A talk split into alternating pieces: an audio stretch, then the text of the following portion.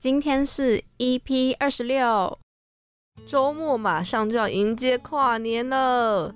今年的台北跨年，我刚刚稍微瞄了一下，有九 N 八八，还有维里安内，有吸引你想要去的那种冲动吗？吸引我两秒而已吧，因为我真的觉得要人挤人实在是太困难了。我之前有一次去台北市政府的那个广场，人超多，而且我下午就去了。你也是跨年吗？对，跨年，因为我朋友想要看那个烟火，真的觉得那时候答应他，我真的是疯了。哇，连我这个台北人都没有这个勇气耶，而且还下雨哦。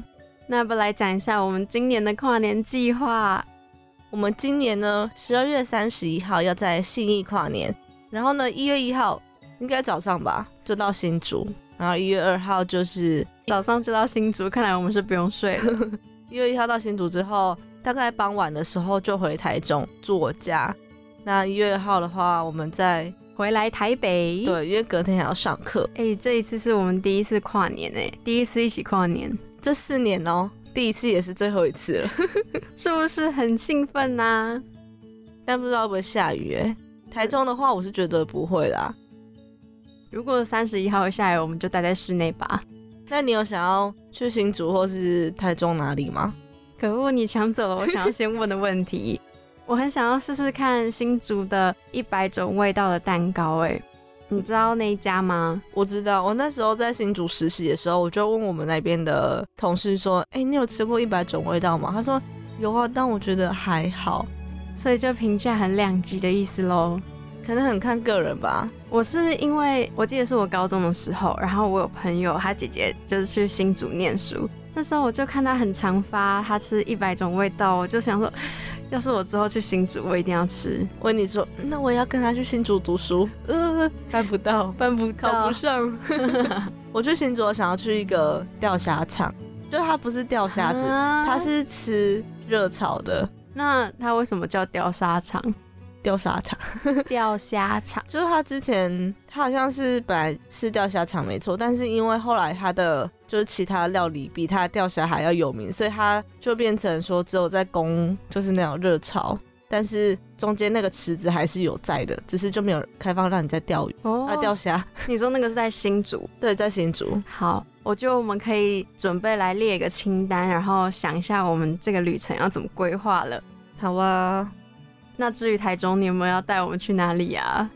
福利熊想要吃肉圆，福利熊同学，我觉得你可以安排一个景点就好了，我们可以走一个很 chill 的行程。嗯，我记得我们以前大一的时候有一次去你家，我们还买盐酥鸡跟米克夏回去你家喝，我觉得那个也很幸福。我跟你说，我爸把客厅改造成一个他心目中的电影播放院，他把墙壁都漆成那个蒂芙尼绿。好跳动的颜色，然后还去买了。我觉得你们当下看才知道，他他现在已经改造完成了，是吗？他已经完成。他现在，我妈说他只要回家下班，然后他就是在他那个地方看电影，然后吃宵夜。好期待！那我觉得我们真的可以一到台中，然后就赶快去吃个热热的东西，然后就可以买零食宵夜回去你家看影片了。可以，可以，可以。这样下一集的电台就有内容可以说了。我们的开场白就会听到说，我们在分享我们去台中发生什么好玩的事情。好，那就先祝大家跨年愉快。君の右眉は少し垂れている朝がこんなにも降った一つでいい知らぬボタンの一つで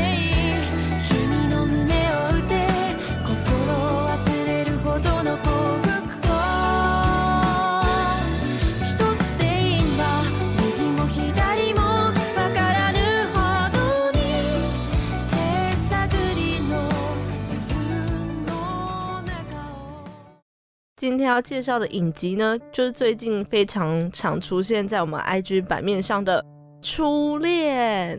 你这样讲根本就不够有传染力。你要说我要直接唱歌吗？如果你可以唱出来，那就是更厉害喽。不是这一部真的是它的剧照还有它的歌曲会两个同时一直占据你的所有的社群媒体上面，还有你光在滑新闻的时候。也都会一直看到初恋的相关消息，你说一下，你刚刚说，就是你看到大家在转发初恋剧照的时候，你说什么？哎，就是你先讲的。我是说，我都看到大家都会一直转发他们的剧照，然后说什么啊，好漂亮哦，或者说是谁拍的，拍那个剧照的摄影师，我很早就有在关注了。那你跟我没两样，好不好？我刚刚是跟他说，在大家疯狂转发初恋还有看初恋的时候呢，我已经看了三遍。你真的太夸张了，而且它是第一天它上映，就是它上架之后，当天就晚上一个晚上就看完。对它九集，我就一天把它看完了。我就想说，那些转发人到底知不知道我才是就是最关注这个消息的人啊？因为我从他预告片一试出来，他就一直转传给我。对对对，我就说，哎，我一定要讲这个，我一定要讲这个。那你觉得这部影集在开播之前就这么吸引你的原因是什么？我觉得那首歌是一个原因，因为非常的，就是直接唤起你的回忆。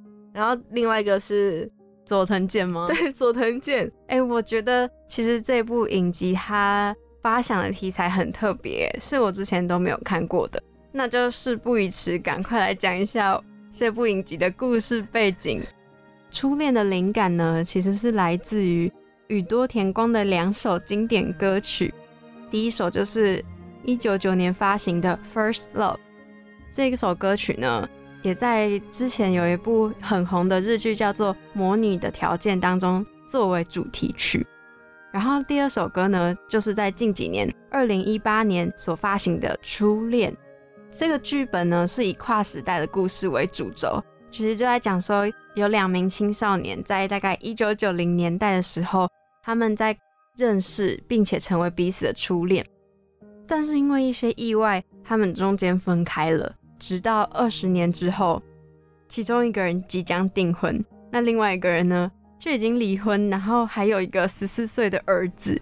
我在看这部影集的时候，发现说他们场景有经历过春夏秋冬，就像那个《余命十年》一样。重点就是那个圆环，真的是让大家一定印象深刻，因为它的。片头还有刚开始第一集开始的地方，就有拍到札幌的一个圆环，而且它拍的好漂亮哦。那个啊，嘉义也有，台南也有圆环，但是我觉得他们拍出来就是后置调光还是什么，就觉得整个很唯美。嗯，而且他们晚上也有打灯，连他开计程车我都觉得哇，这台计程车好漂亮哦。计程车我是觉得还好，我是发现他们都有穿制服，对，就是跟台湾比较不一样的地方。那讲回他们的剧情，反正其实我在看前面，我第一次看在看前面一二集的时候，还有点搞不清楚状况，因为在剧情当中，他们小时候的自己，也有他们二十年之后长大的自己，所以剧情会整个一直相互交错。我是看到第二次才发现，说就是一开始在公车上，女主角在高中的时候，跟她儿子在同一台公车上。哦，真的？对对对对对。那因为整出剧本时间设定的关系，他们是设定在一九九六年到二零零零年之间，就是一开始他们还没有演到二十年之后。然后我们在里面就可以看到很多怀旧的元素，同时也是我们现在已经看不到的东西。我一开始看到出租录影带的店，都觉得哇，整个回忆都涌上来了。我记得小时候大概国小吧，就很期待说每个礼拜周五 Friday night 就是走路到家巷口的 DVD 去租一一个回家看。嗯嗯嗯，而且他们还会规定什么新片的话两天就要还，那如果是已经很旧的片可以租一个月。对，我们家以前转角有一间超级大间，他们还有些会跟漫画店一起做结合。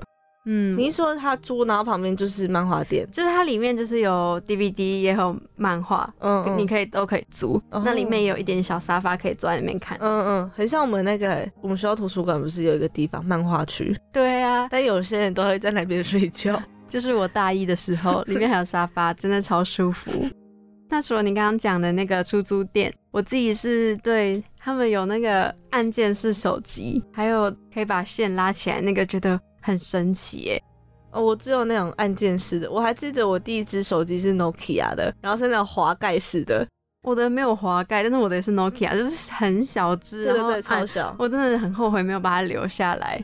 你就可以卖吗？不是，就可以当纪念。里面的贪吃蛇很好玩哦。我觉得跟现在这种触控式手机的感觉真的不一样。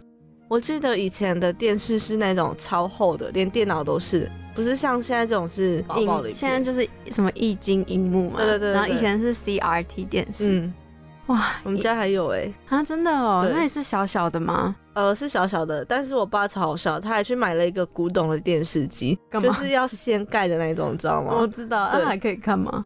不行啊，他就是觉得想装饰，对，想装饰，我不知道他到底要装饰在哪里了。我觉得以前你在用那些电视的时候，你就不会觉得说它很可爱，你就只会觉得啊，它如果可以画质再更好一点，或者是它可以再更大一点、更轻巧一点，那就更好了。可是以前在看的时候，因为那个时候的电视就是。就像我们现在看到四 K 或者什么，会觉得哇，现在已经很好了，我们没办法想象说之后还能再多更好了。哦，哎，而且我以前看电视啊，因为在以前没有那种像现在串流平台那么盛行嘛，所以以前很常会在电视看一看，看到最精彩的部分下广告。广告哦，对对对对，我就为了不想要错过任何一点一滴，我就真的会守在那个电视机前面，也不转台，你就成功达到他们的目的，他们要赚取那个广告的收益。我刚刚讲到说，就除了这首歌是一个很大重点之外，还有佐藤健。二零二零年他不是才刚出那个《恋爱可以持续到天长地久》，我看，而且还是我姐姐先看的，感觉就是一个满足你幻想的一部影剧。对，他在现实生活中是几乎不可能发生，因为他那个故事背景是佐藤健是饰演一个医生。那女主角嘞，她是一个护士，我觉得她很像台版的《恶作剧之吻》，对对对，我觉得就很像。那其实我后来有查一下佐藤健的背景，他在二零零七年的时候就演了《假面骑士电王》，他在里面以一个人分饰八个角色，然后获得注目。他演的作品都很多个面相，哎，所以他其实不是就是都是这种霸道型的风格。那你觉得你看到佐藤健的脸的时候，会觉得他有点坏坏的吗？我觉得他就是那种霸道总裁类型，可能又跟他的发型之类有关啦。他的眼神哦，怎样？没有啊，我真的觉得，就是如果你把脸遮住，然后只露出眼睛的话，我可能就是会对他就是觉得还好。但是如果看整体的话，就是会觉得哇，他就是佐藤健呐。那佐藤健在《初恋》里面呢的角色叫做病木晴道。他是演一位大楼的保全，但是在当保全之前呢，是一位航空自卫队的驾驶员。女主角呢叫做满岛光，那在里面饰演的叫做野口野樱。对，那她以前是想要当空服员。满岛光，你有听过他是谁吗？我是看这部之后才去 Google 他的相关资料。我只记得他一开始是从歌手身份出道。他有演四重奏，四重奏呢，虽然我没有看，不过我知道他的编剧也是我们之前有介绍过的板垣裕二，名就是你刚刚查到的，没有，我之前就有记得，我只是不太确定，再去看一次。哦，好。那野口野樱他是一位计程车司机，当计程车司机之前，我们刚刚有讲到，他其实是想当空服员的，只是他就不小心就怀孕了。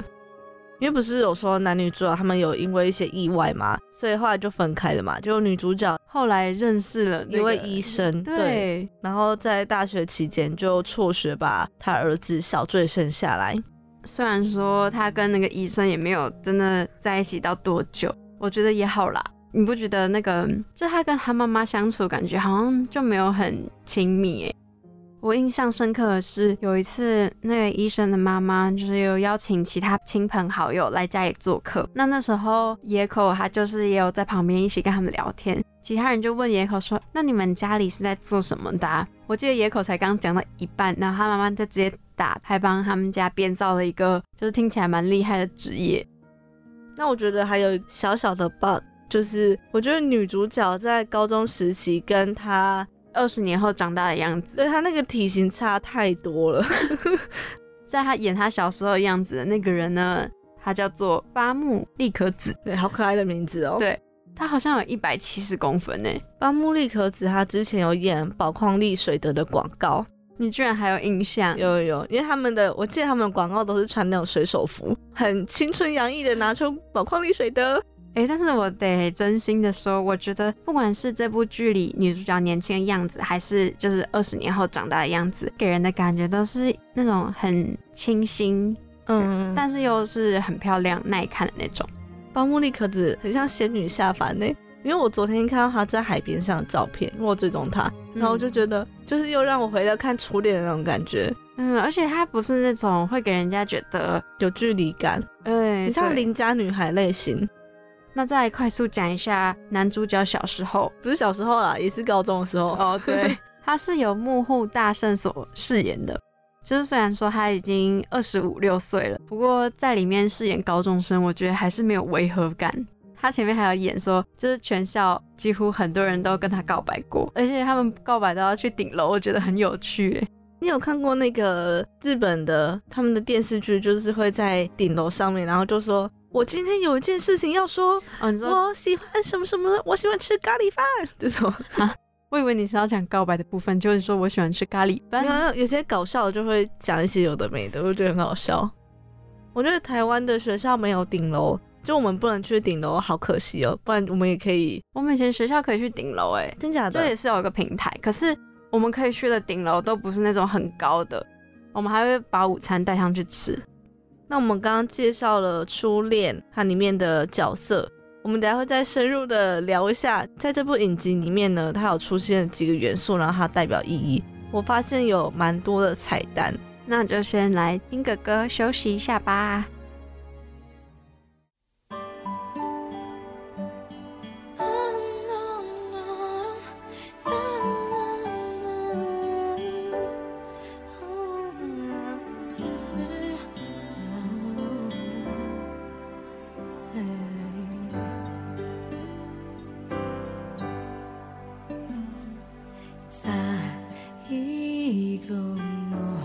キスはタバコのフレーバーがした苦くて切ない香り。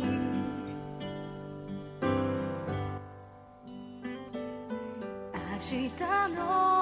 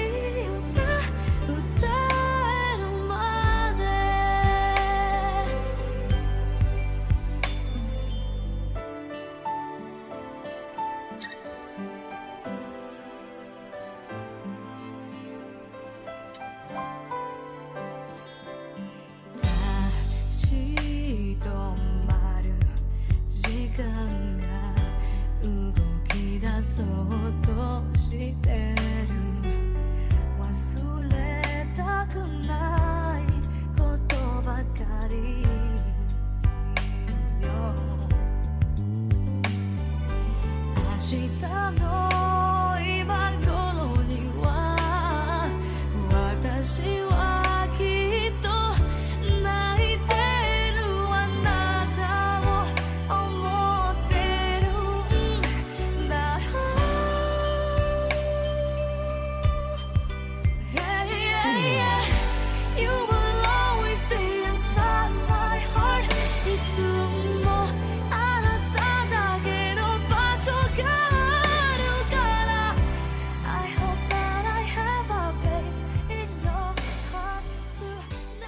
刚刚听到的这首歌呢，应该很多人知道。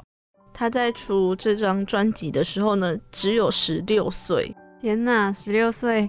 我可能每天还在上一些生物、化学、物理、数学这种课吧。哎，他在十六岁的时候就可以把这种在爱情里面的辛酸血泪史描述的那么刻骨铭心，我觉得很厉害。他在这首歌里面给我感觉是，就是他对分手的不甘心。他一开始的歌词就是。最后的吻有香烟的味道，既苦涩又难过的香味。难怪病木就是在高中的时候就是有抽烟，原来这里是呼应。对我那时候就想说，他们的初吻是在阳台上面，然后他就轻轻的一吻。我记得野口就说尝起来像烟味，结果病木情道就说那叫香味。那时候他们在阳台上，然后有点微风徐徐的感觉，然后他在听 First Love 吧，好像是，而且他们还是用有线耳机。对对对，闭目情调就转过头来亲他的嘴巴一下。我在想，如果没有宇多田光的授权，这部影集应该就是拍不成了，可能会少一个味道。就是这部剧就是应该要配这首歌。对啊，很多剧情都有让他们相呼应。我最近一直看到这张实体专辑的照片，想买吗？我是还好啦，说不定你爸妈会很喜欢呢。我爸有看这一部，然后我就问他说：“你记得这一首歌是什么时候吗？”他就说大概是在他什么时候，而且真的非常的红。那他喜欢看这类型的英剧吗？他喜欢看我们看什么？对，他就想跟随我们的潮流。我看到很多人就最近就是都在网络上面就是要去跟人家收购，就是这个专辑，或者是说有人可能就会说。我的老家里面居然真的有这一张哎，就是在那挖宝的概念。其实到最近啊，就是有 Spotify 啊、什么 KKBox 之后，真的很少人在买专辑嘞。我觉得专辑跟你在线上听是不一样的感觉。我之前有想要买宇宙人的专辑，但是我朋友就说，你想想看，他会一直出新的，一直出新的，而且有些还会收录前面的歌。如果你在哪一年刚好买到他有收录前面的歌，你才是赚到。我就被他说服了，哎，而且以前会想说要买专辑，是因为怕他之后就不出了。可是因为现在可能都上串流之后，你就不怕之后再也听不到那首歌。哦，对了，我想到就是专辑的那个时代啊，以前你要如果要在手机上面听歌，超麻烦呢，你还要先去我电脑上面，然后转档下载。你有那个吗？iPod 吗？你是说苹果出的吗？对对对对对，我没那时候哪可以用到苹果啊。我忘记是我们什么时候，但是我爸有跟我妹一人买一个。我记得那个时候不是为了让你听，是为了让我听。就我之前有去补习班，然后要听英语的听力，想不到我都在偷听音乐。可是我以前小时候就很喜欢听音乐，只不过那时候我们的 M P 三我还记得是那种长条小小的。哦，对对对，对。然后就是它没有像手机有这么大荧幕，说可以看到现在是什么歌，它就只有一整条很小的哦，跑马灯那种。然后我还要重新灌歌，因为那时候我还不太会用电脑，我还要等到就是过年，我要回外婆家，然后请我表哥帮我用，所以我那个歌单是在一年才能更新一次。哎，如果我们十年、二十年后听到我们这一集，会不会觉得好老哦？那个时候就是讲以前的事情，又是在更久以前的事情。我觉得以后可能又会有另外一种听音乐的方式。嗯，我觉得大家在听这首歌的时候啊，可以去。边看他的歌词，回想一下那个剧情，回想一下剧情，就会联想到那个画面，然后就又陷在那个情绪里面。那大家除了听《First Love》，还可以去听宇多田光的《初恋》，也是非常好听，而且他那个感觉是完全不一样的。哎，我突然想到，Spotify 最近或是 KKBox 应该也会有，就会回顾你说你这一整年排行榜之类的，嗯，或者是你都听什么风格，或是你最爱的艺人。那你第一名谁？宇宙人呢？啊，我也说宇宇多田光，想说在那边给我装啊，假粉丝。我之后可以就是 再多听看看。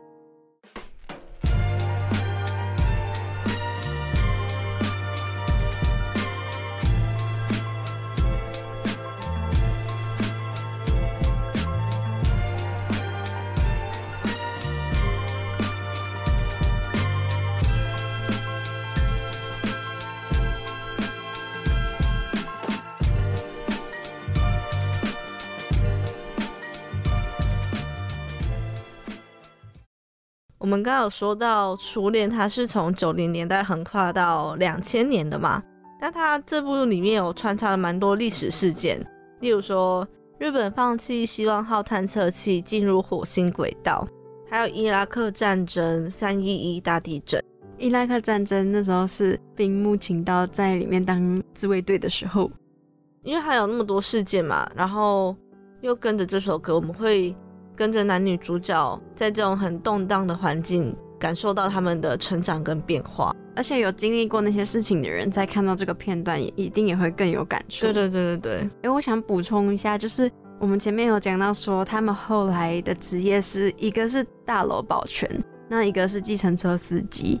你一开始在看的时候，会不会觉得怎么落差很大的感觉？就是跟他们一开始想要当的职业。哦，会啊，我想说怎么会是这样设定？对我一开始看到的时候，内心不免还是会觉得，哎，怎么好像有一点点，也不能讲落魄，但就是不太一样，跟原本落差的蛮大的。但是后来我是有听别人的分析讲解，我才了解到说，其实他们后来选那个职业，跟他们本来所想要当的那个职业，其实本质都是一样。就像比如说，他当自卫队，其实是想要保护家人、保护国家。那其实保全也就是也是出于一种保护的那种心态。嗯嗯嗯。像计程车司机跟航空员，就是送旅客去他们想要的地方。嗯。所以其实都是他们自己喜欢做的事情，哎，他们只是在以不同的方式去完成他们自己的理想啊。嗯嗯。而且我看那个野口，他在当计程车司机的时候，也不会觉得他不开心。他对每个乘客都非常有礼貌，对，他还会聊天。哦，因为是这样子哦。我一开始看的时候就觉得怎么会差别那么大？你这样解释就觉得好像蛮合理的。对，而且一开始会想说他们的家人，尤其是女主角，就是对她的期望其实蛮大的。所以我后来就想说，那如果她后来当了计程车司机的话，她妈妈会不会有点难过？这样，因为她还有一个姐姐。所以她其实她妈妈都会拿她姐姐做比较。接下来我要聊一点甜甜的部分。我记得呢，那个时候冰木请到吗？嗯，先讲野口好了。野口她在学校是一个就是蛮受大家喜欢的女生，所以都会被约到顶楼告白。有一个男生就问野口说：“你你你喜欢吃什么？”野口还没回答，他就跑走了。那个时候，冰木晴道就刚好在他们顶楼上面还有一个小的平台上面抽烟，就看着这一切发生。冰木晴道就说：“如果问别人喜欢吃什么，就代表喜欢这个人，对吧？”这个时候野口就说了什么？他说：“那你喜欢吃什么？”对。结果这个时候呢，并木晴的还不明白野口的心意是什么。哎，但是他那时候有回答说他喜欢吃什么吗？有啊，他有说他喜欢吃日式拿玻里意大利面。长大后的野口，我们也可以看到，原来他也很喜欢吃拿破里意大利面呢。对，我觉得他这样子应该是一个回忆，他铺成他之后唤起他的回忆，所以他从就即使他那时候不记得说他们在一起，但是他可能还会记得说，哦，他蛮喜欢吃那个。对对对对对，所以他才才用这样子的设定。会不会之后这两三年的告白都是问说你喜欢吃什么？然后就代表说我在跟你告白的意思，没有，我觉得那个男主角就会像病木一样，根本就搞不清楚状况。哎，对我那时候想说奇怪，是日本人的就是他们的习惯比较不一样。一般告白的话，不是就是我喜欢你，然后什么什么，可不可以跟我交往之类。结果他是用这种话去问，因为他可能想说可以多了解他一些啊。可能他就问说，哎，你喜欢吃什么？然后他可能假设回答。我喜欢吃拿破里意大利面，那他可能就说：“那你愿意跟我一起去吃吗？”这样哦，我还哇，你是高手哎哎，就跟之前很多人那个告白都会先从约去看电影开始啊，哦，就会先聊聊，可能就聊说：“哎，你都看什么电影啊？哎，那之后上映什么，要不要一起去看？”哦，这都是太老套了，直接问说喜欢吃什么，一起去吃也不错。刚刚有讲过初吻的啦，因为我那时候在看说，他说初吻像。烟味嘛，结果并木晴道说那是香味。我一直想到一首歌，卷烟哦，不是，是我知道辛晓琪的对味道。我就想说也是跟烟有关，而且我一直跳出他那个 MV 的画面，而且他那首歌也是很经典。没错没错，你觉得台湾有之后会拍出这种吗？我觉得很难拍出那么美的感觉，光要找出就是大家的时间设定要在什么时候，然后去找那个时段大家的共同回忆，就是一个蛮困难的点。还有日本的这种爱情电影，很常会出现花。讲到花呢，就是我们前面就看到野口很喜欢的花是丁香花。对，你知道丁香花的花语是什么吗？它是有初恋的意思吗？对对，它有纯洁的初恋的意思，然后同时有对爱人的忧愁还有思念的含义。而且丁香花它有不同种颜色，有代表不同的意思。哦，它有不同种颜色哦。嗯。里面呢，他们紫色，对，是紫色。然后紫色就代表初恋的感觉。哇，原来是这样子。蓝色呢，就代表对爱情的向往。还有白色跟粉色，代表着纯洁跟欢乐。那他第一集并不请到要去见他的未婚妻，你记得吗？他本来要去见他未婚妻的父亲。对，嗯，然后就带了一束丁香花。到后面呢，因为他在计程车上就听到了《First Love》。可能就想到了野口哦，是有播那首歌，有有有播，我是以为他看到那束花，然后想到，他就把那个丁香花就遗忘放在车子上，所以野口才会拿到那一束丁香花。我那时候是想说，为什么他要带着花？是是要送给他的现在的未婚妻，还是要送给那个未婚妻的爸爸？想要怎么想都怪怪的。没有可能是家长啊，哦，有可能啊，是哦，对啊，因为我觉得他这丁香花应该是一个祝福的意思吧。嗯，就是他送不管送给谁，其实都可以。那如果有人送你花，送你什么花，你会最开心？我觉得送我薰衣草，因为我很喜欢薰衣草的味道。我的如意那些几乎都是薰衣草。对，而且薰衣草的花语我还要去查哦。我发现它花语很多哎。我在等你，期待沉默、清洁、疑惑、优美、幸福到来、宽恕的爱。哎，所以其实它的重点是什么？它重点我不知道。它的花语也太多了吧？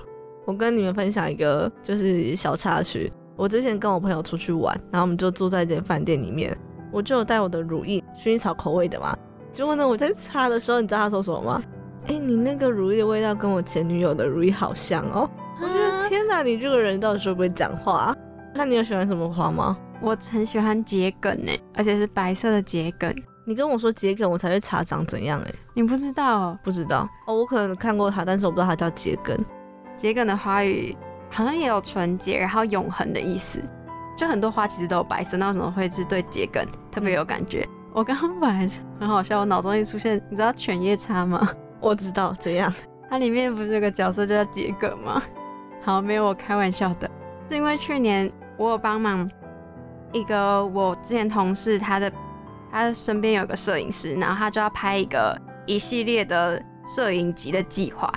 就是我就有被找去拍摄，那那时候他给我的主题就是要我拿着桔梗花，对，然后他就稍微跟我，我就看他打的文字，就是有关于永恒跟希望的意思，我就觉得哇，很浪漫呢，对，就是一个很纯净的感觉。嗯，那我们延续颜色的部分，不知道大家在看的时候有没有发现，说这部里面的颜色主要就是三个吧，一个是红色、蓝色，还有黄色，黄色就是。计程车司机。哦，而且还有他们其实一整个色调都是偏暖色系的。嗯嗯嗯嗯。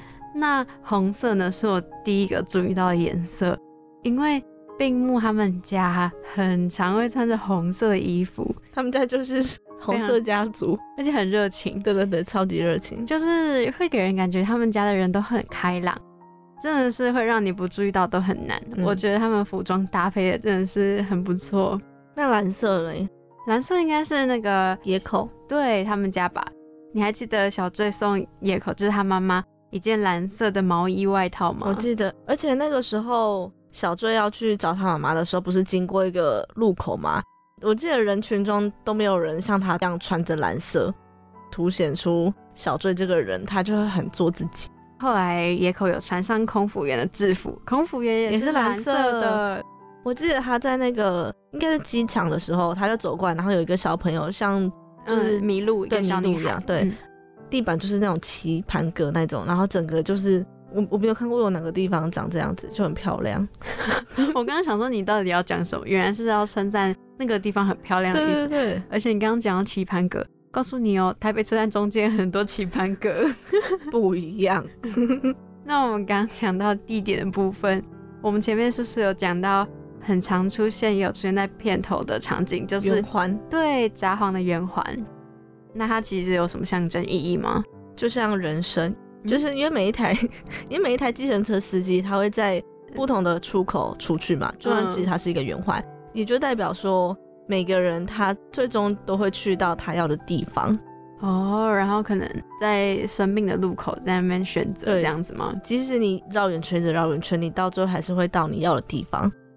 我刚刚讲到札幌这部戏剧有在北海道拍摄，好像是北海道牛奶冰淇淋。你有看到那个网络上有疯传那个梗图吗？就是说看完初恋会最想做的四件事：买机票去北海道，二就是去拿破里意大利面，三还有什么玉玉米浓汤。嗯嗯，一个梗图是说看了初恋，发现自己还没有初恋，怎么有点心酸的感觉？很好笑。接下来还有讲到一个。我看完这一部之后，有学到一个是普鲁斯特效应，听起来很学术的名字，对，但其实蛮简单的。他的故事背景是因为野口他因为发生一些意外，所以记不起来，对失忆。普鲁斯特效应呢，就是可以透过味道或是身体的一些记忆，去唤起以前的记忆，就他遗失掉那些。那在这个影集里面，我发现铺陈的非常的好。它其实除了视觉、嗅觉，还有一些味觉，对听觉，它凑齐了五感呢，对，就五种感官，然后才在最后唤起他的记忆。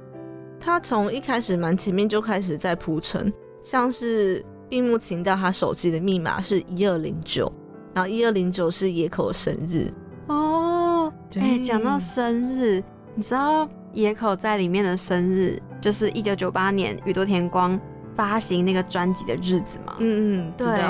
那小醉的生日也就是二零一八年初恋第二首歌发行的日子，所以我觉得就是也是一种象征。那他唤起野口的回忆有几个点，就是刚刚说的第一个是他的生日嘛，然后第二个是日式拿破里意大利面。我在想丁香花也是吧？啊，对，丁香花也是。还有一个是 First Love。到后面其实就有成功的唤起野口他的记忆。我其实一开始看到前面的时候，会想说他会不会铺陈铺陈，到最后就全部忘光光，就真的想不起来，就不免就想到那个病木一开始的未婚妻啊。哎，你知道病木的未婚妻，他有演另外一部剧，然后他里面的角色跟这个也差不多，默默守护这种。对，然后没有被看到的那种人。哦，哎，而且在这一部里面。不免俗还是有买时光胶囊，对对对，余命十年是时光胶囊，嗯，日剧很常出现时光胶囊。我等下也要去买一个时光胶囊，看会不会遇到爱情。你可以先想要把它埋在哪里，不要忘记到时候自己放在哪了。哦，时光胶囊，它在这部里面，他们是埋在丁香花树下。而且他们有相约十年之后要再回来，对。但是后来是冰木晴道先回来，嗯，然后他又写了一封信在里面。第九集的时候，然后我看到的时候，我真的觉得我没有哭了，但是我觉得好好心疼他们这样子。虽然说希望你可以过很好，如果我们再次相遇的话，什么什么之类的。哦，其实我是想说，就是在那个二十年间，他怎么都没有再努力一点去找到他。因为他妈妈就希望他们不要再联络了吧。还有一点是因为他妈妈跟他说他结婚怀孕了。对，这是一个很重大的点。嗯，就是如果说可能还有机会的话，哎，那如果要你挑一个你最喜欢的片段是哪里？只能一个，虽然我有很多个。好，那你先说。我的话呢，绝对就是他们各自的电话在讲晚安的时候，因为我自己会觉得说早安、午安、晚安，如果是男女朋友那种关系的话，会让人家。就有新的一天开始都有你陪伴的感觉。那我以后老了都发那个早安长辈图，让你不要每天都早安，开启你美好的一天一个句子。而且那个时候就是野口他在他床上，然后他还包着头巾，你知道吗？而且那时候他妈妈本来还就是在门口看到他就讲电话的样子，嗯嗯，就跟家人讲话跟男朋友讲话就是不一样的语调。哎，我们有一个朋友也是啊，他每次说。喂，怎么了？然后 跟我们讲话啊？那我们等下去哪里哪里啊？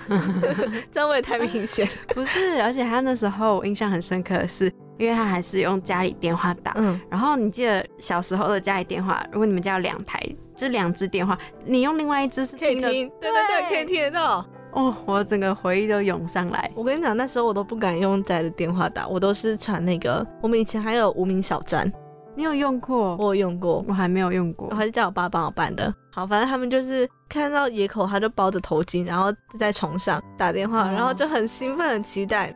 电话挂掉的时候，闭目请到就在他家，然后还在说晚安，就是野口跟他说最后一句话是晚安嘛。然后他在刚挂完，还是还沉浸在那个晚安的情绪对对对，我就觉得哇，那个好喜欢。我是想，而且他们一开始刚接起来都会不敢讲话，嗯嗯，很羞涩。喂，是你吗？是我，你怎么知道？哦，我就 好了，好了，哦，不要再演了。那这个部分我们讲了这么多，希望大家看完的时候也可以注意到这些小细节哦。说不定听众朋友们比我更厉害，可以关注到更多小彩蛋。那我们再听一首歌，等一下再介绍我们今天的推荐餐点，我很期待哟。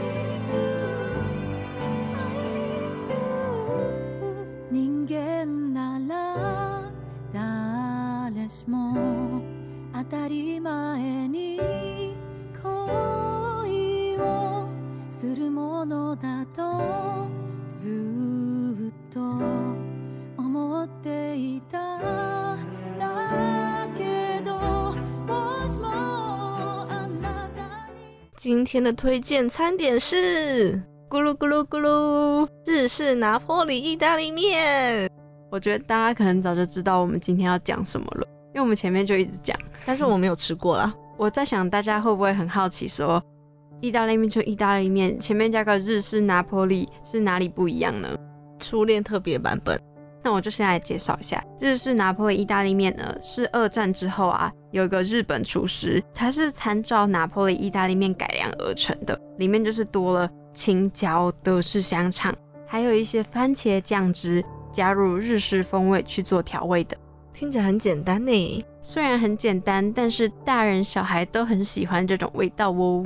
我觉得我这礼拜可以回去做做看，因为我前几天一直看到有人在发，就是食谱，对，发食谱。感觉还不错。那这种口味的意大利面呢，在早期呢是很常出现在沏茶店或者是咖啡馆，嗯，那也是就是日本家庭很常做的家常料理。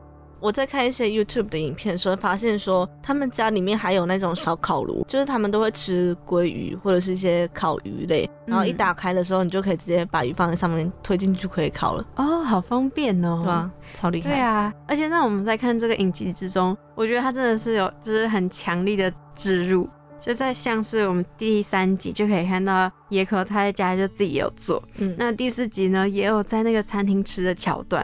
那其实，在这边偷偷跟大家讲一个不为人知的小秘密，就是呢，戏剧当中出现的那一家餐厅，它本来其实根本没有卖日式拿破仑意大利面，这完全是那个剧组安排设定的，真的是不为人知，根本就没有卖。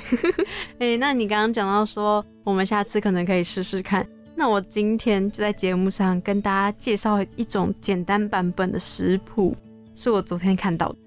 首先呢，其实做法备料很简单，就是还有洋葱、蘑菇、小青椒，还有香肠切片，那还有牛番茄，这些就先将它切块切片。再来呢，就是开个大火，它还先用奶油下锅，然后让它有点奶香味之后，再把刚刚备料的那些东西进到里面，炒到香跟软就可以先稍微起锅了，不用到太熟。再来呢，是一个非常重要的步骤。就是我们先把刚刚去皮过后的牛番茄加进去，然后再选用你自己喜欢的牌子的特殊番茄酱料倒进去里面，最后再加入牛番茄跟青椒，搅拌收汁之后，再倒入我们前面稍微炒过的一些配料，像是蘑菇、香肠，倒到里面。